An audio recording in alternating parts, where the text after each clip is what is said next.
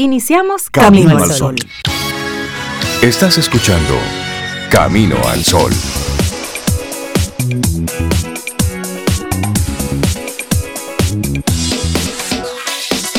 Buenos días, Cintia Ortiz, Sobeida Ramírez y a todos nuestros amigos Camino al Sol oyentes. Muy buenos días. Hola Rey, muy buenos días. Cintia, buenos días para ti también, para Laura Sofía, para todos nuestros amigos y amigas Camino al Sol oyentes ya con nosotros.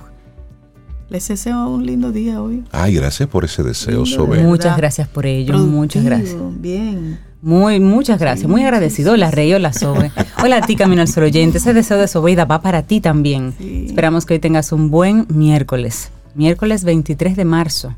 Y el programa de hoy yo me quiero permitir dedicárselo a mi señora madre.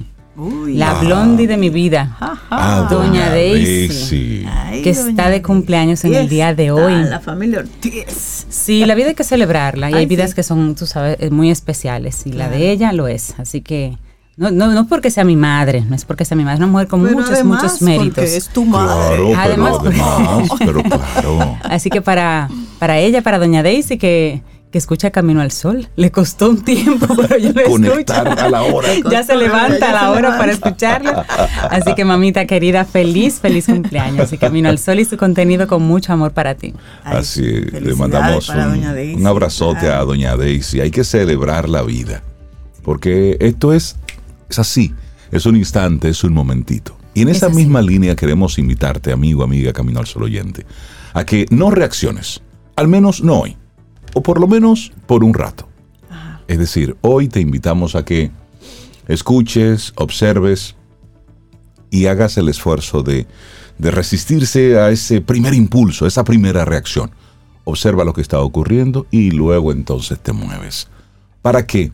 Para que evitemos la reactividad con la que nos estamos comportando en el día a día. Pasa algo, alguien te pasa rápido por el vehículo y la primera reacción es querer bajar el cristal para decirle tres cosas. No, no, no, hey, detente, no reacciones, espérate.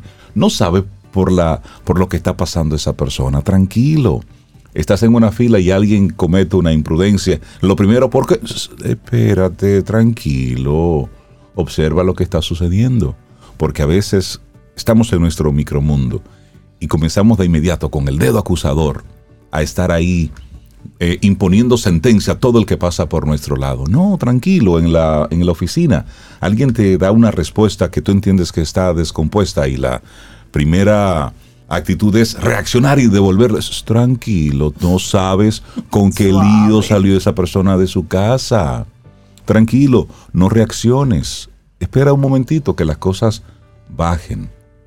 Y así si cada uno de nosotros ¿eh?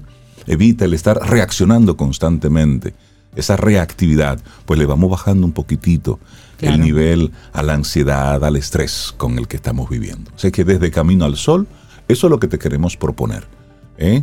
No reacciones, al menos no hoy, o por lo menos por un rato. Tranquilito, Empieza respira a practicar profundo. eso para Sí. que se instale en tu cerebro, porque es verdad, reaccionar así a veces le trae a uno peores consecuencias que haberse quedado como tranquilito. Así que sí, me gusta esa, esa actitud, fomentar ese, el, ¿cómo diría Pablo? El tatequietismo. El tatequietismo. El tatequietismo. Y a veces, como tú dices, Rey, no es excusando situaciones, No. pero en ocasiones una persona te pasa por delante porque de verdad tiene una, Una premura prisa. y no puede andar con un letrero Claro. para contarte. Nos ha pasado a todos en algún momento. Nos ha pasado a todos en algún momento que dices, mira, tú puedes por favor darme, permitirme pasar delante porque tengo esta o aquella situación. Pero sí hay que hablar, sí hablar, sí explicarlo si fuera tu caso, que tienes que violentar un poquito el proceso. Pero si eres a ti, si es a ti a quien ese proceso le es violentado, como dice Rey, no reacciones. Al menos no por ahora, no hoy. Date un respiro de mandar paz a cada persona que se, se cruza por el camino Es eso. luz y paz a todo el que cruce. Piensa, esa persona a lo mejor le pasa algo, esta persona a lo mejor necesita es- este espacio, ser servido primero, vamos a fluir. Porque solamente se toma que una persona haga algo y la otra reaccione para que haya un incendio en cadena. Exactamente. Entonces- Así es. Seamos luz. Eso. Y hoy estamos a 23 de marzo, sobre Día del Meteorólogo, o más bien Día Meteorológico Mundial. El 23 de marzo que se estableció para conmemorar la puesta en marcha del convenio para la creación de la Organización Meteorológica Mundial. ¿Y cuál es el objetivo? Asegurar el bienestar, la protección y la seguridad de toda la humanidad. Entonces, en este Día Meteorológico Mundial es una fecha relevante y tiene como objetivo principal crear esa conciencia sobre la importancia de la meteorología y la hidrología para el equilibrio ambiental del medio ambiente y todas las actividades que realiza el hombre en el planeta, así como para la continuidad de la vida tal y como la conocemos ahora. Así es. Nosotros empezamos a celebrarlo desde ayer ah, con, la, con la conversación que sostuvimos con, con Jean Suriel, maravillosa, y a los amigos Camino al Sol oyentes les gustó mucho la, la conversación. Qué bueno.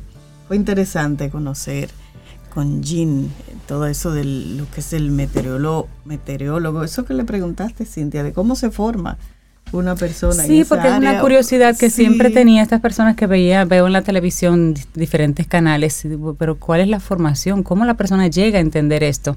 Y ya él nos explicó muy bien, pues una carrera base particular, la que tenga la persona, pero hay una formación técnica específica que les permite entender el proceso, analizarlo y, por, eh, y obviamente explicarlo al resto de los humanos. Pero sí, meteorología Estamos pendientes de eso desde los tiempos ancestrales, eso lo hablamos también.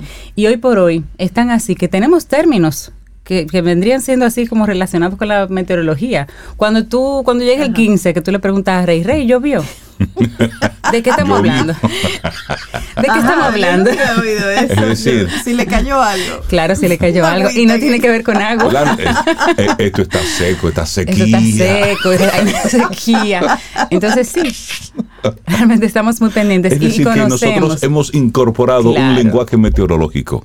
A nuestra cotidianidad. Sí, pero también en el mundo de la tecnología porque el concepto de cloud, de nube, ah, donde guardamos todos los datos, ¿de dónde lo tomamos? Sí, de ahí, desde la, meteorología. Bueno, así arrancamos nuestro programa Camino al Sol, recordándote nuestro número de teléfono en el que tenemos la aplicación de WhatsApp, 849-785-1110, y nuestro correo electrónico, hola arroba caminoalsol.do, para que nos envíes tus correos con las solicitudes si quieres venir al programa. Así es que arrancamos nuestro programa como siempre, Sobe, con música. Claro, y vamos a hacerlo, ¿qué te parece, Rey? Con, con Pavel Núñez. Yo creo que ese fue su primer disco, el que se llama Paso a Paso. Paso a Paso, sí. ese fue su primer disco. Excelente disco. para allá. Pavel es maravilloso. sí. Muy, muy bueno. ¿Y les parece si lo hacemos con Teddy? Esa me encanta. Así bueno, pues...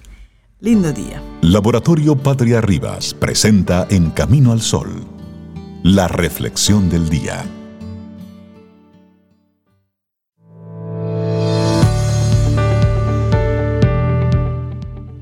Y muy de acuerdo con este escritor alemán, Thomas Mann, y su siguiente frase. La guerra es la salida cobarde a los problemas de la paz. Uf. Bueno, en estos, momentos. en estos momentos. Gracias por estar con nosotros. Te compartimos entonces nuestra reflexión para esta mañana. ¿Qué hacer, Sobe, Cintia, cuando alguien te trata mal? Bueno, si alguien te trata mal, primero, como decíamos desde el principio, no reacciones, no reacciones y sobre todo no reacciones del mismo modo. No se gana nada.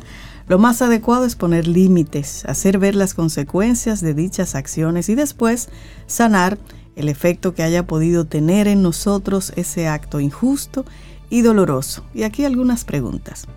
¿Qué hacer cuando alguien te trata mal? ¿Reaccionar? ¿Poner distancia y hacer como si nada? Pocas experiencias son más complejas y controvertidas como actuar de manera adecuada ante un agravio. A menudo nos insisten en aquello de que lo más idóneo es darnos la vuelta y decirnos que el problema en realidad está en la otra persona, nunca en nosotros. Esto último puede ser cierto, pero ¿qué hacemos con nuestras emociones? ¿Cómo manejar esa sensación de injusticia, desolación, rabia, decepción o incluso de miedo? En ocasiones no es suficiente con dejar pasar una experiencia negativa. No es bueno descuidar las emociones sentidas ante una circunstancia amenazante. Así que hay estrategias para ello. Bueno, vamos a compartir. Claro, y es que estamos programados para reaccionar ante una situación de amenaza o peligro. Si esto es así, se debe al papel de la amígdala cerebral. Una investigación de la Universidad de Emory destaca dicha característica. Esta región cerebral asociada a las situaciones de estrés nos insta a emitir tres respuestas. Cuando alguien nos trata mal, el mecanismo natural de respuesta nos insta a huir, atacar o quedarnos quietos, que es la respuesta de congelación. Estas serían respuestas instintivas, las que marcan nuestra naturaleza desde tiempos inmemoriales. Ahora bien, en nuestra actualidad debemos utilizar un tipo de respuesta más amplio e inteligente. Esto implica que no podemos optar por atacar, usar la ley del talión o responder de manera violenta a quien nos ha tratado mal, solo empeora la situación. La venganza trae pocos beneficios y solo intensifica emociones de valencia negativa como la ira. Entonces, ¿qué deberíamos hacer? Aquí te compartimos algunas claves. Claro, y la primera, no reacciones de inmediato. Haz una pausa para procesar lo sucedido.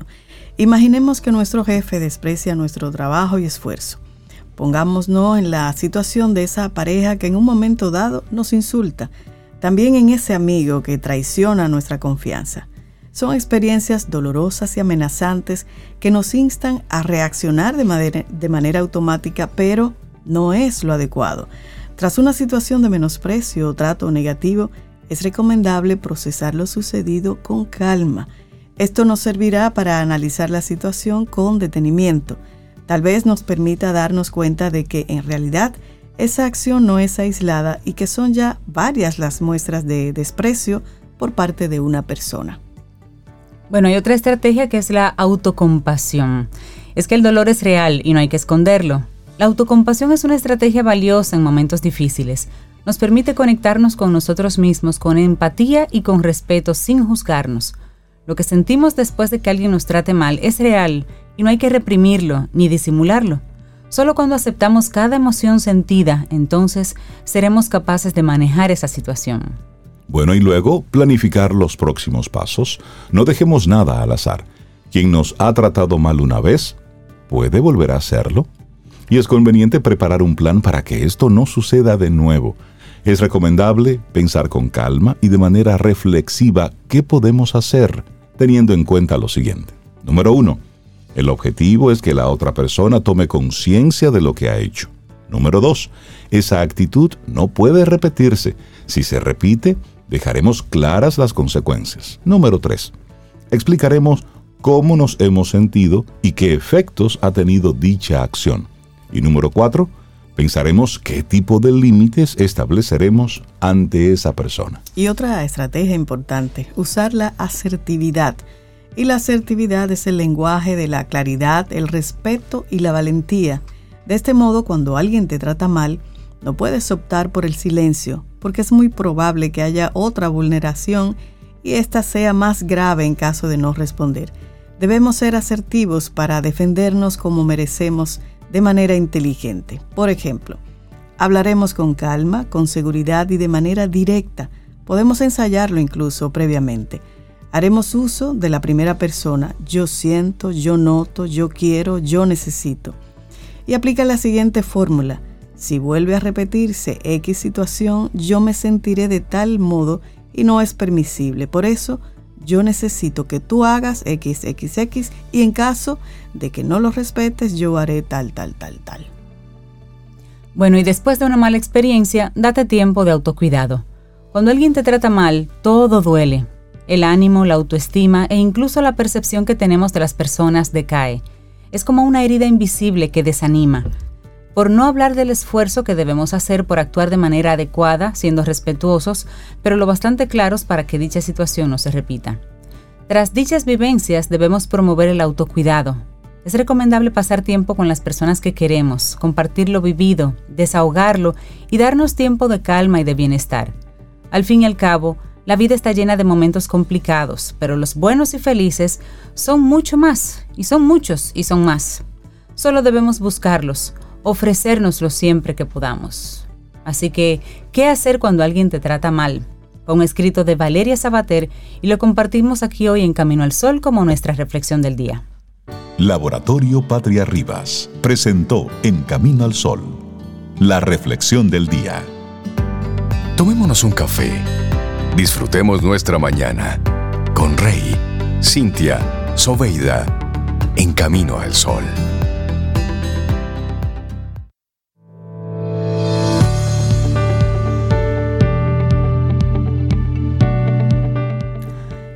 Cosa por demás sabida es que el esperar no agrada, pero el que más se apresura no es el que más trecho avanza, que para hacer ciertas cosas se requiere tiempo y calma. Charles Perrot y seguimos aquí avanzando en este camino al sol. Muchísimas gracias por estar conectados con nosotros a través de las diferentes vías. Hoy el tema que estamos proponiendo a todos nuestros amigos Camino al Sol oyentes es no reacciones, al menos no hoy, o por un rato. Y a propósito de esto, de inmediato, nuestros, bueno, nuestros coproductores están de inmediato enviándonos frases que también pueden apoyar a la causa. Entonces, Freddy, Freddy Frankenberg, te mando un gran abrazo, amigo. Nos manda, nos manda una frase que le decían sus padres. Él, él, me dice, mis padres siempre nos decían un refrán alemán que en español reza, no se come tan caliente como se cocina. Ay, ay, ay. O sea que yo me quemo en los refranes. no entiendo lo que no se come tan Freddy, por favor. como se cocina. Escríbeme porque yo no, no sé lo que eso significa. Alguien que me lo explique. Sobe, en serio. Ajá, no se come tan caliente como se cocina. Que hay que esperar, que, que, las cosas hay que dejarlas que se asienten. Ah, tú ves. ¿Qué te digo? Yo creo que a eso hay que hacerle una sesión de terapia. A ver si yo Fraseología. A ver si Giovanni Montero se encarga de este caso. Giovanni Montero, psicólogo deportivo de ese perfil es. Giova, buen día, ¿cómo estás? Buen día, Rey, buen día. Cintia, Zoe. Buenos días, Jova. Jova, ¿tú, te pudieras encargar de ese caso. Es grave. Es difícil. Además, lo de él es deporte. tiene que ser otra cosa. No, es que lo tuyo es por deporte. Hay que hacerlo tipo maratón. El control de la activación a través del uso de statements es lo que estaremos hablando. Sí, sí, realmente eh, el tema de hoy va enfocado mucho a, la parte de el desarrollo, el enfoque, la concentración en, los atletas. Y se, hoy en día se está trabajando mucho lo que es el statement. ¿Qué es que, ¿Cómo podemos definir un statement? Es como el diálogo. El, okay. Es un diálogo. Un diálogo sobre que, que corre, ¿verdad? Tiene su diálogo utiliza, ah, utiliza esa conversación. Es decir, ¿qué me digo? Exactamente. Entonces, esa conversación se ha determinado, eh, se ha determinado que es importantísima para mantener el enfoque, la concentración y llegar a meta. Mm. Eso es terrible, Rey, porque uno va corriendo. A mí me pasa, no peligroso. Sí, es peligroso soy, yo te digo por qué. De verdad. Sí. a mí me gusta nadar. Entonces yo estaba nadando el pasado sábado. Entonces yo en un momento dice, oye, a mí me gusta nadar. Y ahí me dio un fuetazo con una pared. Porque, me, es decir, te fuiste, te fuiste. Me fui en gozo. Y dejó de calcular, y dejó de calcular el tamaño. Y dejé de calcular, de contar las brazadas. Ah, sí, porque mira, uno se va diciendo, me voy a cansar, me voy a cansar, estoy cansada. Y el cuerpo va respondiendo a sí eh, mismo. exactamente. Increíble. Y de hecho, de hecho, una actividad física intensa es contra natura. Contra natura. ¿Y qué hace el cerebro? Eh, dice, no, ¿Qué pasa? ¿Para qué ¿Por qué tú estás así? ¿Por qué? Sí. ¿Por qué? ¿Qué, es lo que estamos haciendo? Estoy cansado. Estoy cansado. Me duele, me duele. Me duele. Ajá, sí. Me duele. Entonces, eh, eh, cuando se tiene una mala experiencia, una experiencia no tan agradable por parte del atleta, eh, y se establece esa autoconversación, que es de dos tipos, puede ser negativa o positiva. Vamos, tú puedes. Eh. Exacto. Pero, pero ¿qué pasa? ¿Qué pasa? Y ahí es que voy al punto. Muchos atletas tratan de usar un autodiálogo positivo en el momento en que lo necesitan. Pero no se dan cuenta que eso es un elemento que hay que entrenarlo. Entonces, el cerebro, por bueno que sea, no va a responder inmediatamente a una situación nueva. Okay. Es decir, tenemos que saber de que esto me está funcionando, que yo lo puse en práctica, eh, que lo entreno todos los días. Entonces, en el momento justo en que lo necesite, yo puedo utilizar ese recurso. Ok. Entonces ahí sí me va a dar Es decir, Me- convertir esa conversación en un hábito. exactamente. Que me sea natural la conversación. Sí, que sea la rutina. Y eso es lo que muchas veces los atletas no entienden. Hay que hacer una rutina. Entonces, nosotros tenemos, eh, le propongo un autodiálogo positivo de entrada. Un statement, que es el- el, eh, la base de- del tema de hoy, y un autodiálogo positivo de salida. de salida. Por ejemplo, vamos a poner, ¿cómo sería ese diálogo positivo de, de entrada? Es decir, ¿qué me voy diciendo en la medida en que me voy preparando? Ok. Ese empieza unos 15 minutos antes de la actividad, de entrar a cancha, de entrar al terreno, el play. Y ese tiene que ser una, una oración simple que, te, que lleve al atleta a no sentir la presión de lo que va a hacer. Por Es decir, ejemplo, ok. ok, es el momento. Ya, Es el momento. es el momento. Vamos arriba. Vamos arriba. Fíjate que ahí no está el hecho de, de no quiero fallar. Si voy a dar tanto Voy a, exactamente. sí. No, no. Simplemente es el momento. Es el momento, hace referencia y trae consigo todo el tiempo que yo he estado Exacto. preparándome. Exacto, Es todo para el esto, entrenamiento. Es el momento. Entonces, fíjate Mm. que, que, que lo que hace el cerebro es que se enfoca a la actividad. Es como un comando que lo activa. Es el momento. Exactamente. Todo, todo el engranaje chu, chu, chu, chu, se prepara. Exactamente. Ahí Qué yo no, poderosa yo no esa busco. frase me gusta. Sí, yo- es el momento. es el momento. Yo no busco un resultado. Lo que estoy buscando es simplemente poner en acción lo que he entrenado. Lo que he hecho. Entonces, ¿cuál es, cuál es eh, eh, eh, el resultado positivo que tiene? Los niveles de ansiedad y estrés hacen así y bajan. Ya tú no tienes expectativa. Tú estás confiando plenamente en lo que entrenaste. Tú estás ya en modo acción. acción. ¿Ok? Durante el proceso, durante el proceso debe de cambiar. Es una frase de entrada. Digo la frase de entrada, me preparo mentalmente para entrar, ok, cambio la frase.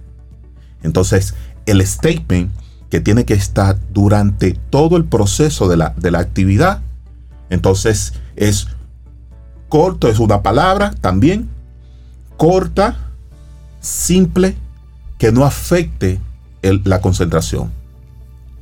Por ejemplo, fluye. Fluye, Ah, Esa palabra es hermosa. fluye. Entonces, En buen dominicano, dale para allá. dale para allá, esa- exactamente. Suave. Suave. Suave. Y el fluir es un permiso que te está dando para hacer lo que tú sabes hacer. Es decir, deja que, que ya la memoria muscular haga su Exacto, trabajo. fluye. Y esa, y esa, y ese statement debe de estar todo el tiempo ahí durante la competencia. Durante la competencia. Se corre 10 kilómetros. Fluye. Fluye. Fluye. Eso. No, es- no estoy cansado, yo tengo que llegar, cuánto me falta, llevo tantos kilómetros. No. por el tiempo, que tengo que Exactamente. hacerle menos no. que sé yo. ¿Qué es Fluye, eso? Sí. fluye. Ok. Olvídate de todo. Ok, terminamos la actividad. Se acabó la actividad. ¿Qué me digo? ¿Cuál es la conversación que yo tengo conmigo? Entonces, muchas veces se ha determinado que los atletas se enfocan en los fallos que, que tuvieron durante la competencia, sin reconocer el esfuerzo y las cosas bien que hicieron. No es cierto que un atleta durante toda la competencia todo lo hace mal. No es cierto. Pero queremos creerlo. ¿Por qué? Porque tenemos un sistema inadecuado que lo hicimos desde el principio. Las expectativas, el tratar de, de presionarme para enfocarme y todo eso. Entonces, esta vez termino, me enfoco en los errores. Mm. Y también pensamos siempre que, que si yo hago todo bien, todo correcto, el resultado final es que yo voy a ganar. Exacto, Y tú puedes hacerlo todo bien. Y no necesariamente. Y no A necesariamente. lo mejor ganar. el otro también lo hizo muy bien, pero lo hizo mejor que tú. Exactamente. Correcto. Tuvo un mejor desempeño. Exactamente, por eso, por eso yo a los atletas siempre le digo, eh, el ganar es un resultado que puede ser positivo o negativo, pero es un resultado. Si tú te quedas parado durante toda la competencia, tú vas a tener un resultado. Exacto. ¿Ok? Entonces, enfocarnos en, eh, en ganar genera ese nivel de estrés y ansiedad. Estamos hablando con Giovanni Montero, psicólogo deportivo de ES Perfiles. Hoy el control de la activación a través del uso de statements, es decir, de las cosas que me voy diciendo. Giova, ¿y si desde fuera el entrenador me está diciendo cosas, el público me está diciendo cosas y tengo mi statement? ¿Cómo, ¿Cómo yo manejo ese momento? Depende de lo que Porque te mira, diciendo el hay, hay- público. hay fanáticos, hay fanáticos necios. Ah, tú Sí. te refieres a los necios de. Sí, sí, por- no, porque los otros son motivadores. Sí, son sí, motiv- sí, pero los otros sí. son. Dale, Rey, sí, que tú Eso, puedes. sí, sí, Sí. Pero, pero justamente tenemos un- una, una situación eh, que los atletas generalmente le dan más peso, más valor A lo negativo. a lo negativo Claro. que a lo positivo. Mira esa Porque lo- maleta. sí, porque lo positivo, porque lo positivo implica tú a- hacer un análisis de tu desempeño como atleta. Lo negativo es una reafirmación del miedo que tú estás teniendo. Exacto. Entonces, tomo lo, lo negativo. Fluir implica bloquear todo, completamente todo. Inclusive al, el entrenador. el entrenador. al entrenador. Vamos, y dejar filtrar, dejar filtrar simplemente esas instrucciones Las que sean instrucciones necesarias para Ya, la actividad. punto. Y seguir, y seguir. Entonces, cuando nosotros podemos hacer eso, los atletas entran en una zona, la famosa zona. Esa La zona. zona. esa zona es una zona, no es física, es una zona mental, donde pocos atletas han entrado. Donde no es una permanencia estar en esa zona. Y muchos atletas han funcionado en el perímetro de la zona, pero no dentro de la zona. ¿Y qué sucede en la zona? Tranquilidad, las cosas fluyen, Se detiene el tiempo. libertad, se detiene el tiempo. Sí. Es, Es como que tú llegas a un estado zen. Sí, así exactamente. Exactamente. Yo he estado ahí. ¿Tú has estado Exactamente. ahí? ¿Has estado en la zona? Yo he estado en la Sí, zona. ese- ¿Has estado en la He zona? estado en la zona. Pero no en la colonial, en la zona. En la- está- porque ahí hemos estado mucho todos y nos encanta. Es a eso que dice Giovanni, ese estado como, como fuera, Es- como que, que tú estás en el espacio. Sí, sí. sí, sí. Wow, he Ahí todo se da. En esa zona todo, absolutamente Eso es- todo se da. Ese es un buen título para un libro. He estado en la He zona. estado en la zona. O desde la zona. Estamos muy creativos. Giovanni Montero, Están lloviendo las ideas. Giovanni Montero, esto tú lo dices y suena fácil, pero es un entrenamiento porque es un hábito. Sí. ¿Qué tú le sugieres a ese camino al sol oyente que practica una actividad deportiva y que cuando está en ese momento de competencia o de entrenamiento, tiene a la loca de la casa volviéndolo loco? Tú has dado unos ejemplos muy válidos, pero ¿cómo puede la gente tener sus propias frases? ¿Cómo puede sacar esas palabras que le sirvan de, de elemento motor para poderle calma a ese cerebro?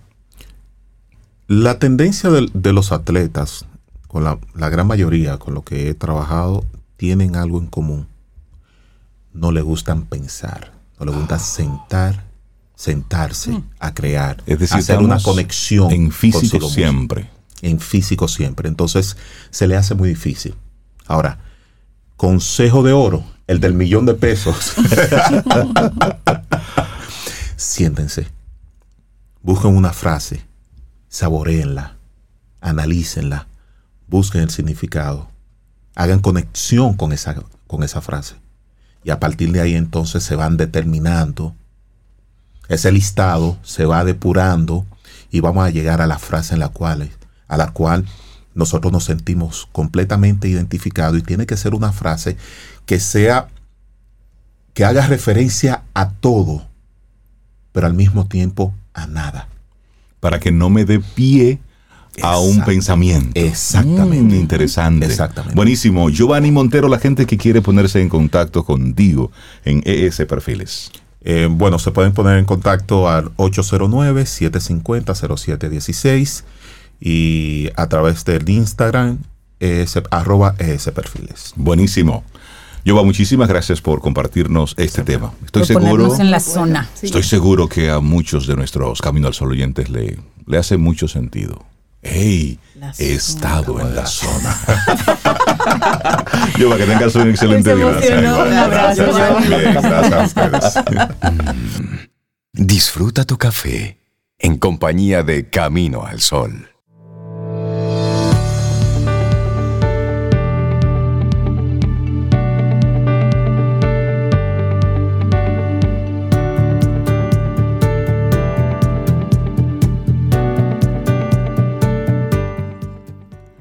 La paciencia no es la capacidad de esperar. La paciencia es estar tranquilo sin importar lo que suceda, tomar medidas constantemente para convertirlo en oportunidades de crecimiento positivo y tener fe para creer que todo funcionará al final mientras esperas. Roy Bennett. Y te recordamos nuestro número de teléfono. Ahí estamos conectados. 849-785-1110. Es el número de teléfono de Camino al Sol. No es un grupo de WhatsApp. Es esta conversación entre tú y yo. Así, conectamos ahí a través de, a través de esa vía. Y a mí me gustaría aprovechar que acabas de recordar el número de WhatsApp para esas personas, esos caminos al oyentes que se hayan identificado con tu, con tu sentir, Rey, de que tú has estado en la En zona. la zona. ¿Alguno de ustedes, Camino al Sol oyentes, ha estado en la zona? Que nos diga. Cocinando, Ese- escribiendo. Que sí, que Estado de- Por de- favor, Tocando un instrumento. Tocando un Sí. instrumento, mirando el mar. deporte, exacto, mirando el mar, le- leyendo. me encantaría saber que nos digan si yo he, yo he estado en la zona. En la zona. Eso está chévere. no me ha me pasado, gusta. me gustaría ver la experiencia, tener la Mira, ahí experiencia. compartí, ojalá Laurita también comparta con nuestros amigos del Sol Oyentes, cinco pasos para entrar en la zona, que habla un poquito y describe lo que es ese estado y cómo, cómo alcanzarlo. Hay que prepararse, pero Por ahí está, si empezamos, podemos Estar hacerlo. en la zona. Le voy a preguntar eso a nuestra próxima A ver. colaboradora, Caril Taveras, experta en estrategia comercial, es conferencista y es colaboradora de Camino al Sol desde hace un tiempo y siempre nos trae temas que son súper interesantes. Caril, buenos días, ¿cómo estás? Bienvenida. Oh, Hola, buenos días. Yo aquí pensando que yo quiero estar en la zona. Pero no es la zona colonial. En la colonial. Hablamos de la en La zona. zona que tú describiste. ¿Verdad que sí? Ahí, Sí. ahí, es, ahí es donde quiero estar. Así que me dan los cinco pasos, me invitan y vamos para la zona. Hay que fajarse. Querida Caril, qué bueno Sí, verte nuevamente por acá. Y tú siempre nos traes temas, eh, temas muy relevantes, muy importantes. Y me gusta que a veces traes nombres específicos, con marcas específicas, como para aterrizarnos bien los conceptos de que lo que dices no está en el éter, sino que hay empresas que lo están ya realmente haciendo y que es posible, que es doable, como dicen. Sara, una marca poderosa a prueba de pandemia. Esos son, imagino que, que hiciste todo un estudio de este proceso. mayores. Así es, palabras Estas- mayores. Estas son palabras mayores. ¿Sabes, Cintia, que eso que acabas de decir es una de las valoraciones más importantes que hacen los participantes de nuestros talleres, de nuestros programas? Porque dicen, nos gusta que ustedes nos traen pues, los ejemplos aterrizados para nosotros poder eh, contextualizar aquellos conceptos que nos están trayendo. Y bueno, eh, aunque no siempre nos gusta hacer eh, publicidad de estas marcas comerciales, eh, sí es bueno entender que son pues ejemplos a seguir. Recordemos que Sara es una de las marcas del grupo Inditex. Inditex es un grupo que tiene muchas, muchas otras marcas muy conocidas en nuestro país, excepto una de ellas. Sara es la marca principal y es con la que nace toda esta historia empresarial por allá por el 75. Yo acababa de nacer, acabo de tirar la cédula. La cédula se fue al suelo. eh, Pull&Bear, Massimo Dutti, Bershka, Stradivarius, Oisho, Sarah Home y Uterque, que es una marca que no tenemos en República Dominicana, pero es, digamos que, del grupo, la marca más premium. Entonces, si son tantas marcas, son ocho en total, ¿por qué vamos a hablar específicamente de Sara? Bueno, como ya dije hace un, minutito, eh, Sara es con la que comienza toda esta historia empresarial. Eh, y bueno, eh, de tal manera que 10 años más tarde ya se convierte en un conglomerado de empresas y ya en el 2001 se convierte en una compañía cotizante de la bolsa, eh, formando parte de índices bursátiles como el IBEX 35, el FTSE, el Eurotop 100, el Eurostock 600, o sea, estamos hablando verdaderamente de grandes ligas.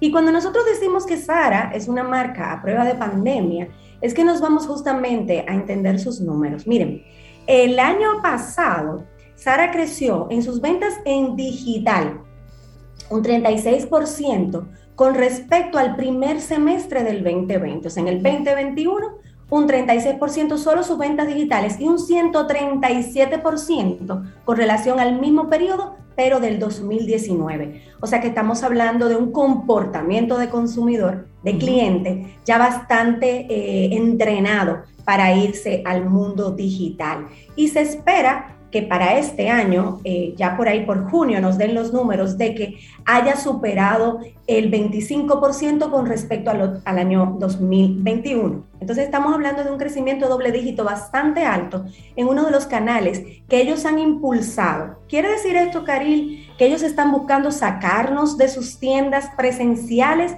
La respuesta es no. Están creando experiencias multicanales que permiten a sus clientes pues tener todos esos sentidos que al cliente 4.0 le gusta tener activo. Entonces, han creado unas dinámicas súper chulas. Pero miren, lo interesante de esto, y es lo que para nosotros es muy relevante, es anteponerse, es convertirse en futurólogos empresariales. Esta gente no, no hizo esto en el 2020. Estamos hablando de que ya tenían más de 10 años eh, bastante activos en el mundo online. Eh, de hecho, uno de los ejemplos que utilizamos en clase y que nos encanta es que por allá por el 2015 ellos activan una aplicación que permite que las mujeres, que somos los, las principales clientes de este, de este negocio, podamos en línea a través de la app probarnos la ropa sin necesidad de estar en uno de sus, de sus probadores en físico. Y esto, pues, no solamente que nos quita el, traslado, sino que también nos hace ser compradoras un poquito más impulsivas. Así que vemos que 10 años antes de iniciar la pandemia, prácticamente 10 años antes, ya ellos estaban montados en este concepto de digitalización. ¿La han visto ustedes? ¿La no, no, la verdad no. No, la voy a buscar, la verdad no. Te las voy, entonces no la busque, yo te la voy a mandar porque está en una de nuestras clases como uno de los ejemplos y es súper chula. Hay otras marcas que, que tienen eh, pues eh, apps similares, incluso de maquillaje, donde tú te puedes eh, probar el labial haciendo una foto tuya en la misma app y probarte los labiales para decidir. Y para lentes, también he visto algunas para lentes. Para lentes, que es una de las cosas que necesitamos definitivamente probarnos antes de comprar. Y bueno, ¿por qué nos gusta eh, comentar esto, porque esta gente hizo la tarea con mucha anticipación. Estamos hablando de que este señor Amancio eh, Ortega eh, es un hombre de pueblo. Su, su, origen es La Coruña, España. Él era sastre, costurero y pues tenía una habilidad importante para conocer, digamos, el, lo que podría ser el gusto de sus, de sus clientes. Y se da cuenta de que tiene esa habilidad y le explota. Entonces, ¿dónde estamos parados con Sara? Estamos parados en una marca de, de aspiración para, para un segmento de la población, pero de accesibilidad para otro segmento de la población. ¿Por qué? Porque nos acerca diseños, eh, valga la redundancia, de altos diseñadores y costuras internacionales, pero a un precio bastante atractivo. Otra de las ventajas de esta marca, que también la hace muy poderosa, es su capacidad de rotar el inventario. Cada siete días, todo el inventario de la tienda rota. Y si nosotros cada siete días. Cada siete días y tienen una manera de transportar eh, la mercancía súper interesante. O sea, su proceso logístico es súper interesante porque la transportan no doblada, sino en casa, la transportan completamente eh, colocadas en sus percheros. Como que va para mi closet directo. Y entrar directamente mm. a, a los escaparates y a las tiendas. Y eso pues, ¿qué hace? Que nosotros veamos una oferta variada y querramos comprar cada siete días nuevas cosas. También tiene la habilidad de rotar la mercancía dentro de la tienda, porque eso da una sensación de frescura. Cuando una alta costura tiene cuatro colecciones al año, porque tiene una primavera, verano, otoño e invierno, Sara tiene tantas semanas como el año tiene, o sea, 52 colecciones. Entonces vemos que es una marca muy ágil, como decíamos, muy avanzada a los tiempos. El año pasado alcanzó nada más y nada menos que 12 mil millones de euros en ventas, o sea, esos son 14 mil millones de dólares en el mundo entero, creciendo en total. Ahorita estábamos hablando del crecimiento de las ventas online, ahora estamos hablando de su crecimiento en total, un 49%, lo que nos dice que realmente el negocio de la venta online es el que le da el repunte a, este maravilloso modelo de negocios. Entonces nosotros nos preguntamos, ¿cómo es posible que en medio de todo este crecimiento y de todo este impacto económico se tomen una decisión tan importante como cambiar su SEO? A partir de abril de este año, eh, debuta en el puesto Marta Ortega. Marta Ortega es hija de Amancio, Marta Ortega ha sido parte del Consejo de Administración por muchos años y miembro de, las organizaciones, de las empresas del grupo. Eh, es mujer, es bastante agresiva. Sin embargo, los que conocemos la historia de todos los que están ahí, porque la hemos estudiado, nos llama la atención que un Pablo Isla, que ha sido, digamos, eh, ese buque insignia que ha llevado este crecimiento de doble dígito en los últimos 10 años de manera exponencial, pues pase a una posición un poco más eh, rezagada. Eh, aquí lo que vemos es a un, a un, padre emprendedor impulsando su segunda generación, o sea, la, la, segunda generación familiar dentro de la organización. Estamos observando, creemos que ciertamente Marta tiene mucho de lo que se necesita para llevar eh, pues las riendas de esta gran organización. Sin embargo, eh, nos gusta demasiado lo que ha hecho este Pablo Isla para esta empresa. Entonces ahí estamos observando. Todo esto lo hablamos solo para comentarles a nuestros Camino al Sol oyentes la importancia de convertirse ya sea emprendedor, empresario, colaborador de una organización en futurólogos empresariales. Esta palabra, esta frase se la tomó prestada a mi buen amigo y socio Jesús Izquierdo, que siempre nos está hablando de la importancia de ir 10 pasos adelante de lo que está mirando el sector, porque nosotros no podemos mirar el benchmark o el mejor jugador de nuestro sector, sino debemos convertirnos en los cambiadores de tendencia. Y esto es lo que pasa con esta gran empresa. Es una empresa eh, eh, disruptiva, es una empresa que, ha sabido entender eh, el pensamiento del consumidor y el cliente de la época y se ha puesto muchos pasos adelante. Por eso la pandemia no le hizo un buen dominicano ni ji. Crecieron como nunca en pandemia. Estábamos todos buscando ropa en Zara, sí, sí. sus aplicativos y su página. Ellos estaban, ellos estaban preparados. Quizás en su momento lo que querían era atender ese nicho de personas que no les gusta necesariamente ir a la tienda física. A mí no me gusta ir a tiendas físicas no me gusta. Entonces ellos prepararon todo, y tú lo amas, pues exactamente. Entonces tú vas a la tienda física y ellos preparan todo este andamiaje electrónico, digital, para que personas como yo podamos tener la sensación de ir a una tienda sin necesariamente trasladarnos. Y claro, con estos dos mundos también amarrados, pues no importa cuál sea tu preferencia, yo te atiendo igual. Eso, eso fue una buena jugada. Te cuento algo, tú y yo tenemos una buena amiga en común que hace eh, muchos pedidos eh, o en la tienda online, se las prueba en su casa y claro, como ella vive en un mercado donde hay oportunidad de devolverlo con mucha facilidad, pues ella se prueba cualquier cantidad de cosas y devuelve otra vez lo que no quiere a la tienda y no pasa nada. O sea, ella tiene el probador en su casa, en la comodidad de su casa. Así que estamos hablando también de otros comportamientos, pero también está aquel que le gusta ordenar e ir a la tienda y solamente pasa a recogerlo. O sea, esto nos habla de microsegmentación, señores. Esto nos habla de targetizar sus acciones comerciales y de marketing para ese gran público eh, que, les sigue y les busca. Entonces, si nosotros queremos conocer un poquito más la historia de este hombre, porque creo que así como nos hemos dedicado a conocer el pensamiento de, los fundadores de grandes cadenas eh, de comida eh, rápida en las películas y demás, vale la pena entender ¿Qué tiene este hombre eh, común como nosotros, eh, que no nació siendo un, superdotado tecnológico, sino con un arte en sus manos, ¿verdad? Que era el arte de la, de la costura.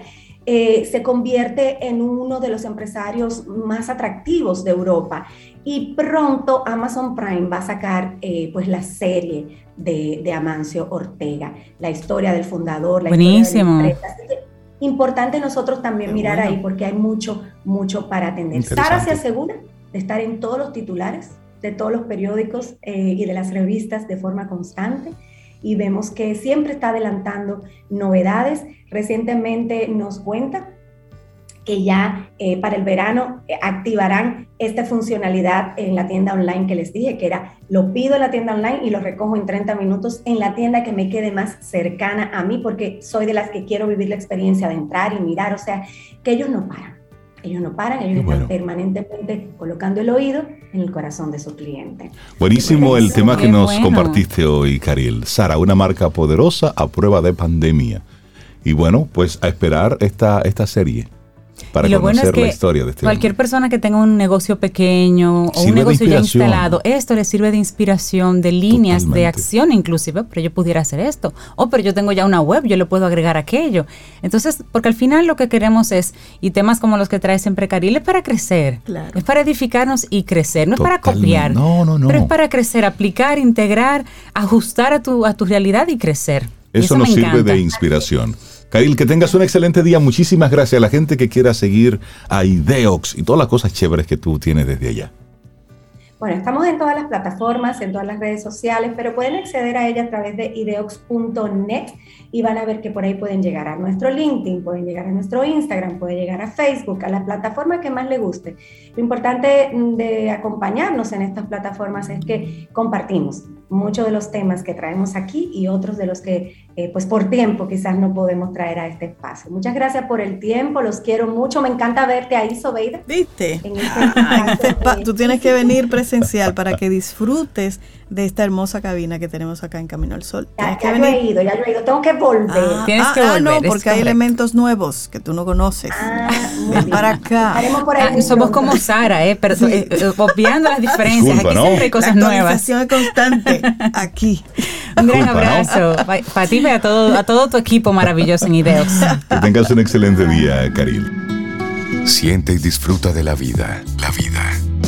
Camino al sol. Camino al sol.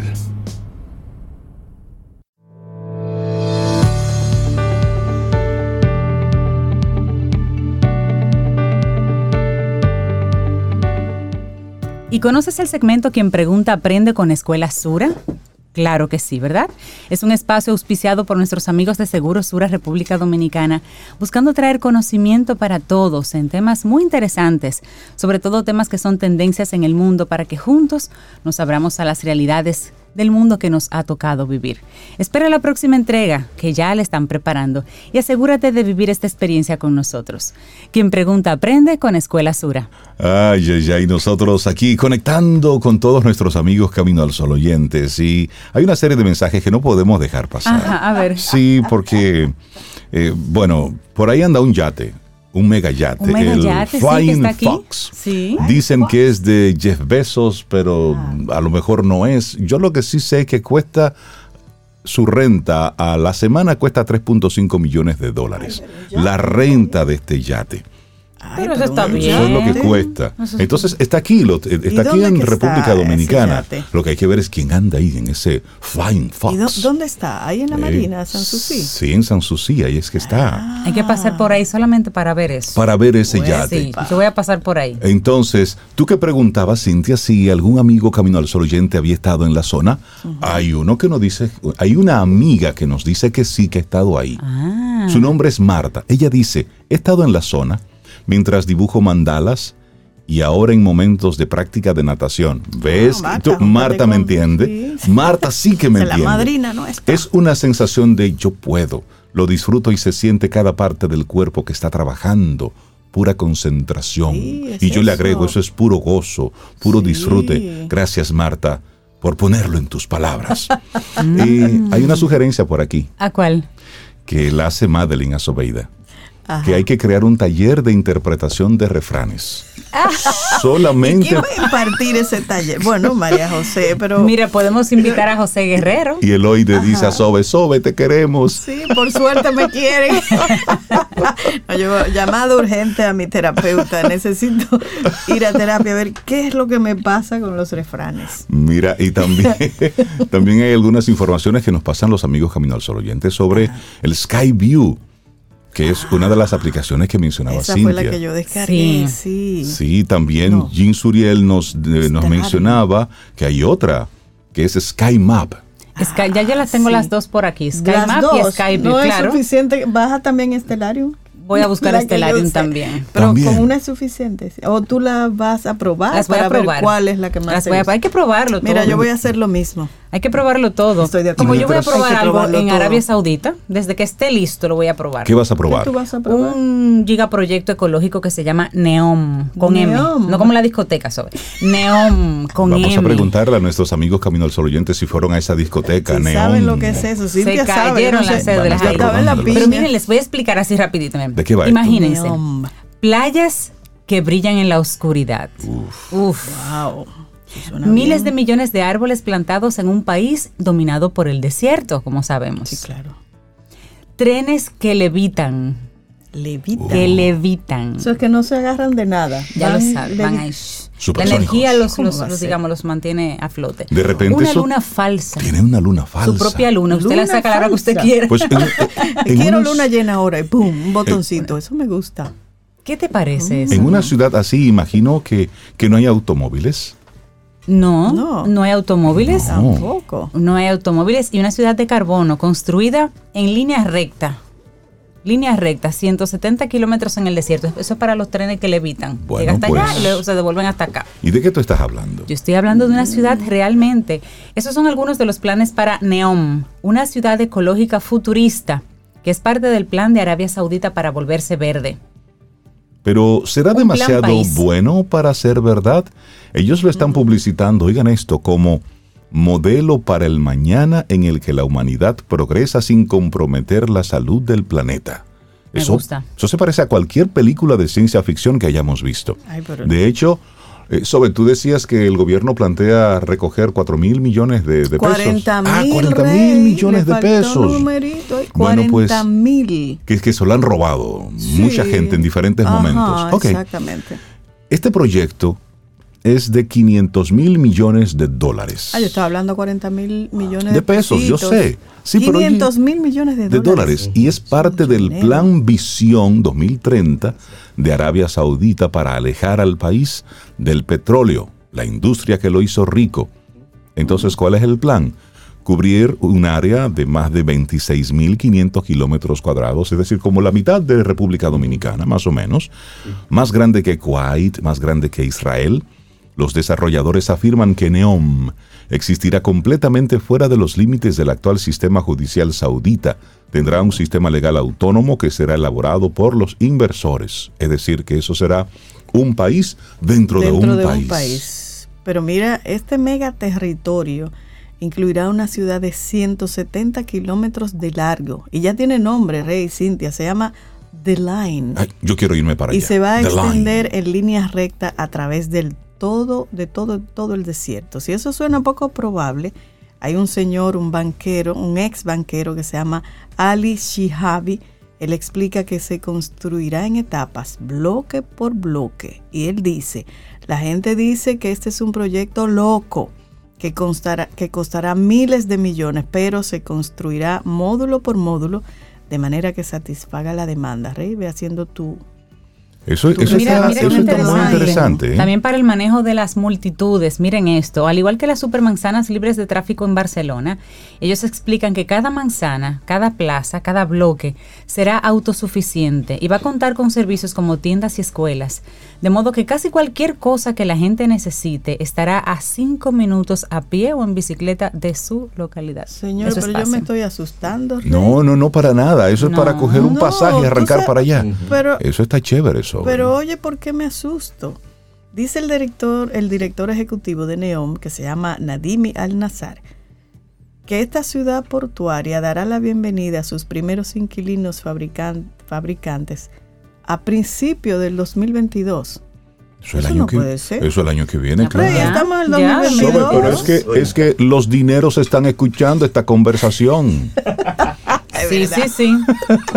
Hay dos Pero- que están escuchando Sí, esto. claro. ¿Cómo va a ser? Lo interesante de todo esto es que hay personas que están pensando en un plan país, en un plan mundo, ¿eh? y están proyectándolo mucho más allá del hoy.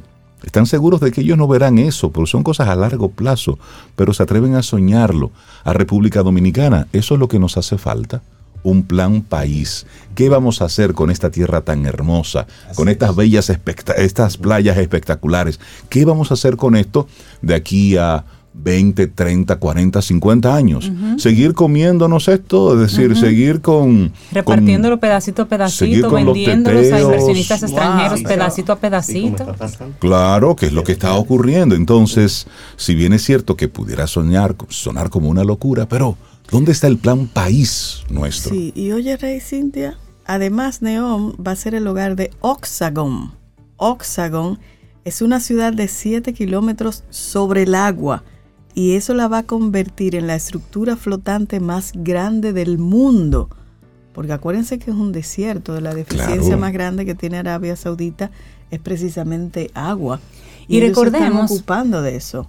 Y recordemos que Arabia Saudita se hizo millonario, tiene esos 500 mil millones precisamente por el petróleo.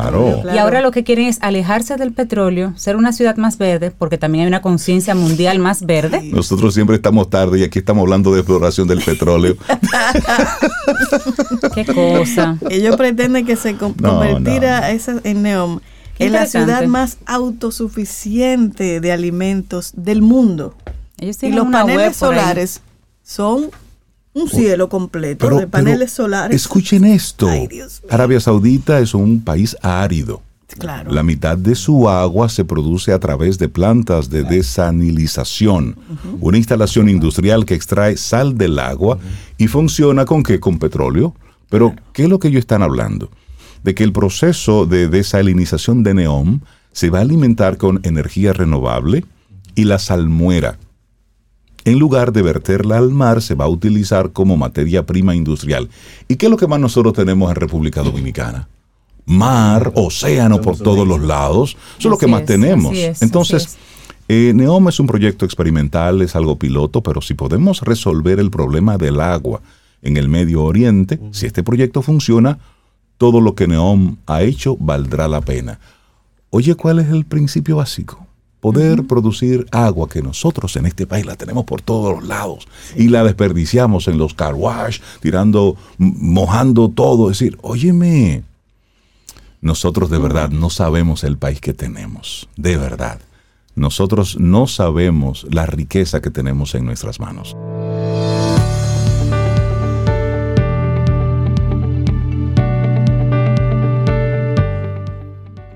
No reacciones, no de una vez por lo menos, es el tema del día de hoy.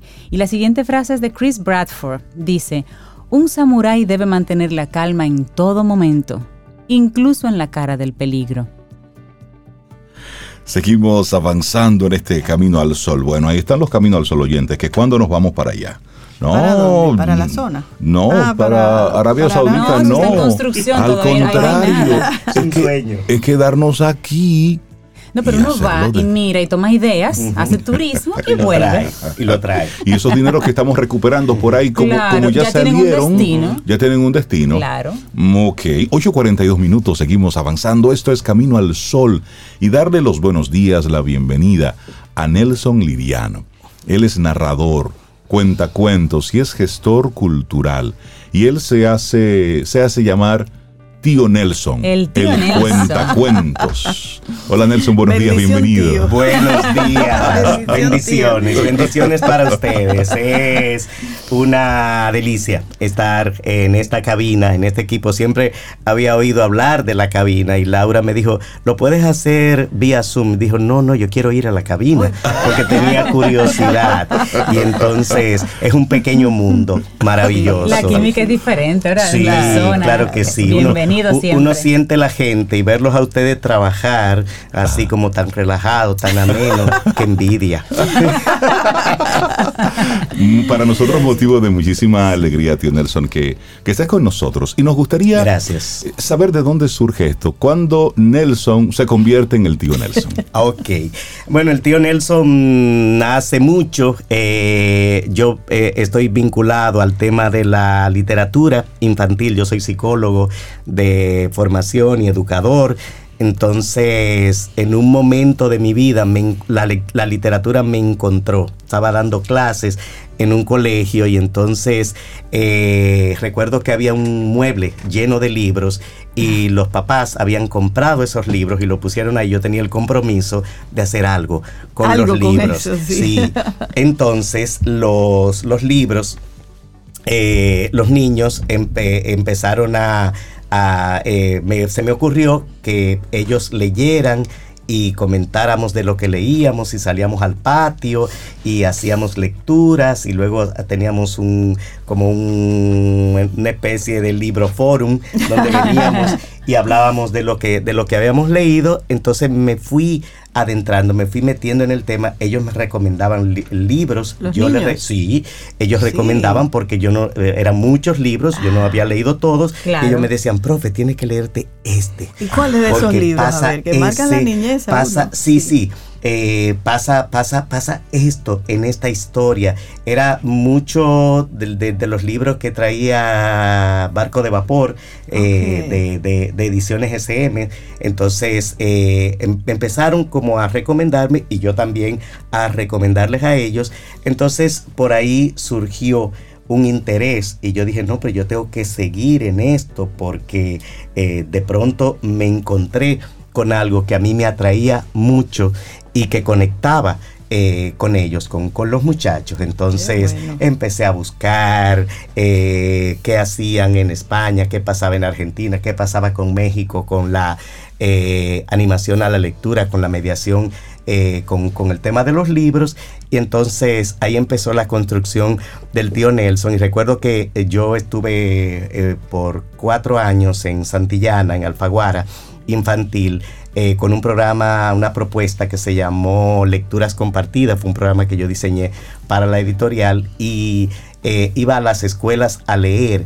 Y en una ocasión eh, un niño, después que hacemos la actividad, que me ve en el patio, me dice, tú eres un cuentacuentos te voy a llamar cuentacuentos. Ah, pero me dice, o sea, que ese fue, ese fue el bautizo. Él, me bautizó porque él me dijo, tú eres un cuentacuentos y te voy a llamar cuentacuentos. Oye, Entonces, luego yo volví a la escuela en algún otro momento y él me, y él me volvió a reconocer y me dijo, viniste a contar cuentos, ¿verdad? Entonces yo dije, ahí está. Lindo. El compromiso. Tío Nelson el cuenta cuentos. Sí. Bueno, pues, ¿y qué les parece si escuchamos al tío Nelson contarnos un cuento? a ver, por favor, por favor. Eh, mi canal de YouTube está lleno de cuentos, de historia maravillosa, así como ¿Cómo se llama el canal de YouTube? El canal se llama Tío Nelson Cuenta Cuentos. Está eh, en, YouTube y también está en Instagram. Tenemos una cuenta en Instagram como Tío Nelson Cuenta Cuentos. Uno de los cuentos hermosos que está en mi canal lo escribió la autora dominicana Gina Guerrero y tiene un tema que a mí me toca muchísimo. Mamá Osa, ¿por qué soy diferente? Es la pregunta que hace un osito, el osito Elías, a su mamá Osa. Así que les regalo a todos esta hermosa historia. Me encanta. Allá arriba en la montaña, un poco más cerca de las estrellas, en una pradera poblada de pinos, vivía una familia de osos. Eran mamá osa, papá oso y el pequeño oso Elías. Cada noche, a la hora de dormir, el pequeño oso Elías le pedía a mamá osa que le contara un cuento. Pero aquella noche fue diferente Escondido bajo las sábanas, con el hocico arrugado y la mirada vidriosa, el pequeño oso Elías gruñía, gruñía y gruñía. ¿Por qué gruñes? le pregunta mamá osa. Gruño porque estoy más que molesto. Estoy molestísimo tan molestísimo que podría gruñir, gruñir y gruñir durante horas y semanas. Mamá Osa miró al pequeño oso por debajo de las sábanas y sin decir una palabra se metió con él en la cama y también arrugó el hocico. Mamá Osa, ¿por qué soy diferente? ¿Qué quieres decir con ser diferente? Que soy diferente a ti y a Papá Oso. Ustedes son osos pardos y yo apenas soy un oso negro. ¿Y qué tiene de malo que seas un oso negro? Supongo que no tiene nada de malo. Eso si no eres el único oso negro rodeado de osos pardos. ¿Y qué hay de malo en ser diferente? volvió a preguntar mamá osa. Lo tiene todo de malo, lo tiene todo de malísimo, y el pequeño oso Teo me lo dejó saber bien claro. Así que de eso se trata, dijo mamá osa frunciendo un poco el hocico y a punto de soltar también un gruñido. El, pequeño, el pequeño oso Teo me ha dicho que no pertenezco a esta familia, que una mamá osa pardo no puede tener como hijo a un pequeño osito negro. Luego, como si no fuera suficiente, la pequeña osa Paula dijo con su voz chillona, una mamá osa pardo jamás llevaría en su panza a un pequeño oso negro. De pronto, Mamá Osa se incorporó y sacó al pequeño oso Elías de la cama. Aquí hay una verdad, aquí hay una verdad y una mentira, dijo Mamá Osa. ¿Cuál es la verdad, Mamá Osa? La verdad es que no saliste de mi panza. Y entonces, Mamá Osa, ¿de dónde he salido? saliste de un lugar más especial todavía. ¿Y qué lugar es este, mamá osa? Dime de dónde salí. Mientras el resto de las, de las mamás osas de la pradera albergaban a sus cachorros en la panza, a mí se me inflaba el corazón. A ellas les crecía la panza y a mí me latía el corazón tan fuerte, tan fuerte, que pensé que se me iba a explotar. Mientras ella cargaban a sus crías en el vientre, yo te sostenía en el pecho. Entonces, mamá osa, ¿por eso es que soy diferente? preguntó el pequeño oso Elías a su mamá osa.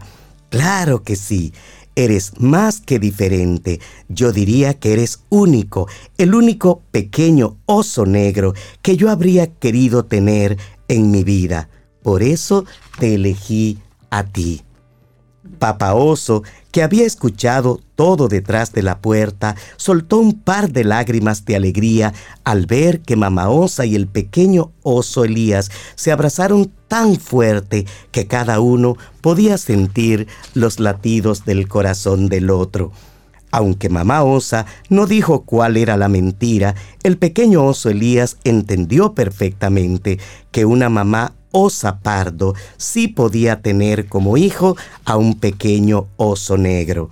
Y a la mañana siguiente, papá oso y el pequeño oso Elías salieron juntos a explorar la pradera.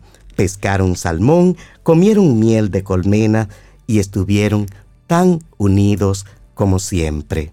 Colorín colorado, este cuento ha terminado. Qué hermosa historia. Me encanta, me encanta. Mira que de manera tan breve se puede mandar un mensaje tan contundente y hermoso. por supuesto. Muchos han estado conectando. Ah. Y desde Estados Unidos un productor de audiolibros dice, Óyeme, pero es muy buen narrador, ah, buen pues intérprete. porque no sabes, tío Nelson, quién te puede estar escuchando. Bueno, qué bueno. Qué bueno, qué buena noticia. Ahí está. Sí. Realmente es, eh, lo, que, lo que haces es, es muy importante. Hemos eh, perdido un poquitito esa, esa capacidad de, que los niños sueñen. Así es. todo lo que está en, las tabletas, todo lo que es, lo que es un video es, es, evidente, eso está ahí.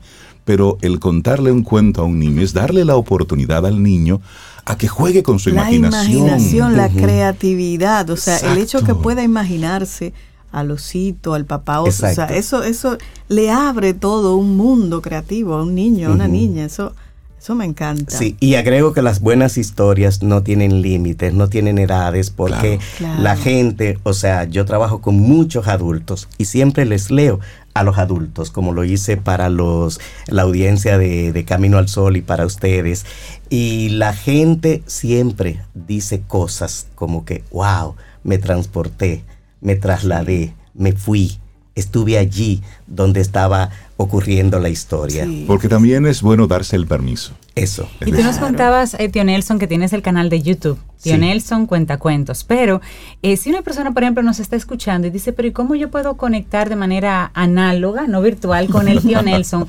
¿Tú haces eh, lecturas de cuentos en algún lugar? ¿Estás disponible para hacer ese tipo de, digamos, servicio a, requerimientos, para inducir a los niños a la lectura, a las escuelas? Sí, sí, puede ser. De hecho, yo trabajo con la Fundación Propagás y trabajo en un programa que se llama Lectores Saludables y entonces eh, ahí está conectado también el, tema de la lectura. Ayer yo estaba en Santiago dando un taller sobre fomento de la actividad física y los juegos tradicionales. Cuando ustedes hablaron de los refranes, dije, ese es buen tema. Entonces, eh, y leíamos cuentos, leía un cuento para ellos, para, para, para los adultos. Y entonces sí, yo a veces eh, ahora para la feria del libro estaré en alguna eh, actividad de la, de, la, de la feria del libro. Eh, a veces biblioteca, la pandemia nos sacó un poco de, ese ritmo de, de, actividades de cercanía que a mí me encanta. O sea, pienso que es insustituible el hecho de conectar con, los, con, las personas de manera directa, en vivo. Entonces, y a mí me gusta eso. Y los cuentos dan una posibilidad eh, maravillosa, una oportunidad maravillosa de hacer esa conexión. O sea que sí, yo voy a biblioteca, eh, a veces eh, con el Centro Cultural de España tengo una actividad para el 23 de abril. esta semana, en el sábado, voy a estar en el Museo de Historia Natural con una compañera, Mariela García, que tiene una actividad y me invitó para hacer un espacio de, lectura de cuentos. Qué eh, bueno, qué bueno, que hay espacios ah, para eso. Lo importante es que papá, mamá se conviertan en cuentacuentos. no tienen que hacerlo como lo ha hecho el tío Nelson, pero comenzar, porque claro que sí. leerle a un niño, sobre todo eh, se usaba mucho antes, que leerle mientras iban a la cama, cuando se iban a dormir. Sí. Y eso yo siento que se ha perdido, como decía Rey, las tabletas, esos dispositivos inteligentes, como que han hecho que eso que conecta, como dice el tío Nelson, de manera emocional con el niño y además el aporte al mismo padre, a la misma madre. Tan importante en esta época. Súper importante.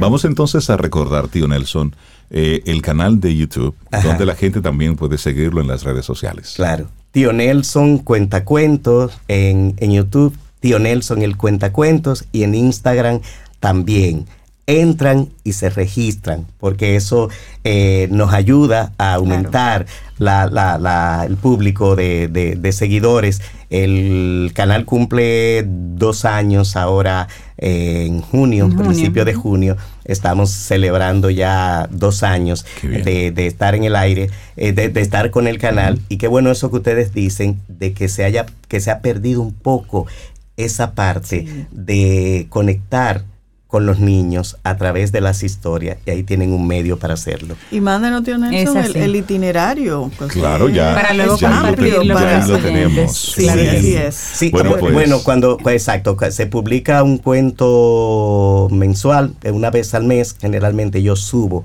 una historia. Excelente. Excelente, súper. Tío Nelson, muchísimas gracias por acompañarnos. Gracias, gracias, gracias a ustedes por esta oportunidad maravillosa. Y bueno, espero que sí, que, me contacte el que me dijo que, leía muy bien los cuentos desde, desde, Estados Unidos. Ya está contactado y él no lo sabe. Está muy cerca, está muy cerca. Está muy cerca. Hacemos una pausa y retornamos en breve en este Camino al Sol. Gracias. Vida. Música. Noticia Entretenimiento. Camino al sol.